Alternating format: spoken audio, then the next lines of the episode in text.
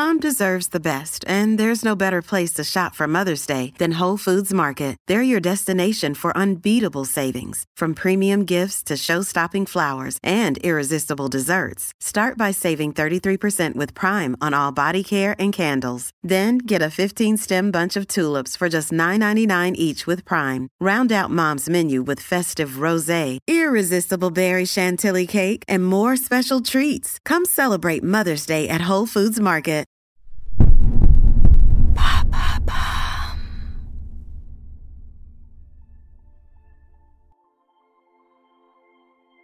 C'est la femme forte, libre, par excellence, l'éminence féministe et existentialiste. Son fameux turban, ses grandes boucles d'oreilles et sa relation si spéciale avec Sartre. Mais Simone de Beauvoir a aimé un autre homme, avec une intensité toute particulière. L'écrivain américain Nelson Algren a dévoilé une Beauvoir plus sentimentale. Face à lui, pour elle, aimer, c'est se dévoiler. Une histoire transatlantique, de lettres et d'anneaux, une histoire d'amour.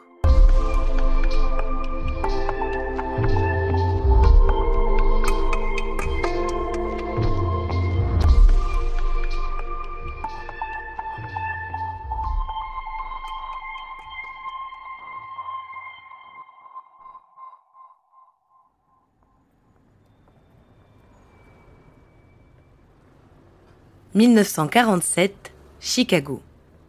Nous sommes au mois de février et Simone de Beauvoir parcourt les États-Unis, répondant à l'invitation de nombreuses universités. Une amie new-yorkaise lui a conseillé de se rendre à Chicago pour rencontrer un auteur brillant, Nelson Algren. Dès les premiers instants, Simone est séduite. Nelson est bel homme, il porte ses lunettes rondes tout à fait différemment de Sartre. C'est un grand séducteur. Ensemble, ils passent une soirée, puis se retrouvent le lendemain après-midi. Nelson est un écrivain social, communiste, issu d'un milieu très modeste. Il emmène Simone visiter les quartiers malfamés de la ville, les bas-fonds de Chicago. Un choc de réalité pour Simone, qui à Saint-Germain-des-Prés est coutumière d'échanges très intellectuels, mais aussi très théoriques sur l'existence. Dès cet instant, Nelson apporte à Simone du réel, du concret. Elle doit poursuivre son voyage à travers les États-Unis et dit au revoir au bel écrivain. C'est là que commence leur correspondance. En 17 ans, Simone écrira 304 lettres à Nelson. Bien que ce ne soit pas prévu dans son plan de voyage, Simone revoit Nelson avant son retour en France. Ils passent plusieurs nuits torrides ensemble et au moment où Simone embarque dans l'avion, elle est amoureuse de Nelson. La première chose qu'elle fait arriver à Paris, lui écrire. Mon précieux bien-aimé de Chicago, je pense à vous de Paris. Paris où vous me manquez. J'ai fait un voyage de retour extraordinaire. Comme nous volions vers l'Est, la nuit a été escamotée. Tout était si beau et j'avais tant à méditer que j'ai à peine dormi. À 10 heures du matin, j'étais en plein Paris. J'espérais que son charme m'aiderait à surmonter ma tristesse. Ça n'a pas été le cas. D'abord, la ville est sans charme aujourd'hui, grise et nuageuse. C'est dimanche, les rues sont vides, tout a l'air terne, sombre et mort. Sans doute est-ce mon cœur qui est mort à Paris, qui est resté à New York, à ce carrefour de Broadway où nous nous sommes dit au revoir, dans mon chez-moi de Chicago, à ma vraie et chaude place, contre votre cœur aimant. Dans ses lettres, Simone décrit Paris, le café de Flore, son quotidien d'intellectuel, son entourage aussi. Gide, Cocteau, Colette, Vian et Sartre, évidemment.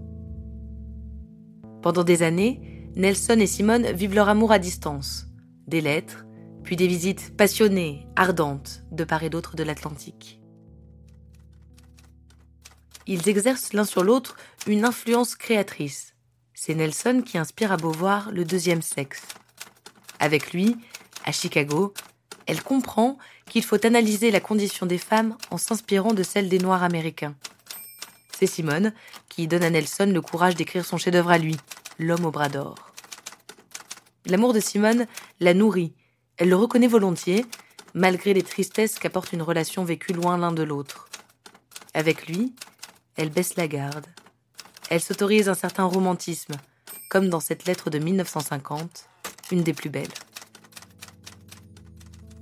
Nelson, mon amour. Je veux vous écrire une lettre d'amour, ce dont je n'abuse pas, non plus que des télégrammes, car je sais que vous ne les aimez pas beaucoup. Je vous aime si fort, il faut que je vous le dise. Pourquoi m'interdirais-je un peu de sotte sentimentalité? Oh Nelson, je pleure comme le 10 septembre quand vous avez pris l'avion. Est-ce de joie ou de peine Parce que vous vous rapprochez, deux mois, six semaines, ou parce que vous êtes tellement loin? Ce soir, vous dire la force de mon amour paraît essentiel, comme si je devais mourir au matin. Assez d'absurdité. Pleurer de loin est mauvais. S'il vous plaît, Nelson, essayez de sentir, de connaître l'intensité de mon amour. Je souhaite ardemment vous donner quelque chose qui vous rende heureux, qui vous fasse rire, que vous sachiez combien merveilleux et beau vous êtes dans mon cœur, et que ça vous fait plaisir. Vous m'avez donné bonheur et amour, jeunesse et vie. Personne ne vous a aimé, ni ne vous aimera comme je vous aime. Sachez-le. Simone et Nelson se fréquentent jusqu'en 1964. À ce moment-là, Nelson la demande en mariage, elle refuse et retourne auprès de Sartre. Aujourd'hui, il existe peu de traces de leur amour. La page Wikipédia de Simone ne fait pas mention une fois de son amant américain. Les lettres de Nelson à Simone sont restées cachées et seules persistent ses lettres à elle, réunies en un ouvrage. Simone meurt en 1986. Quand elle est incinérée puis enterrée auprès de Jean-Paul Sartre, elle porte au doigt un anneau, un anneau offert par Nelson Algren en 1947, après leur première nuit d'amour.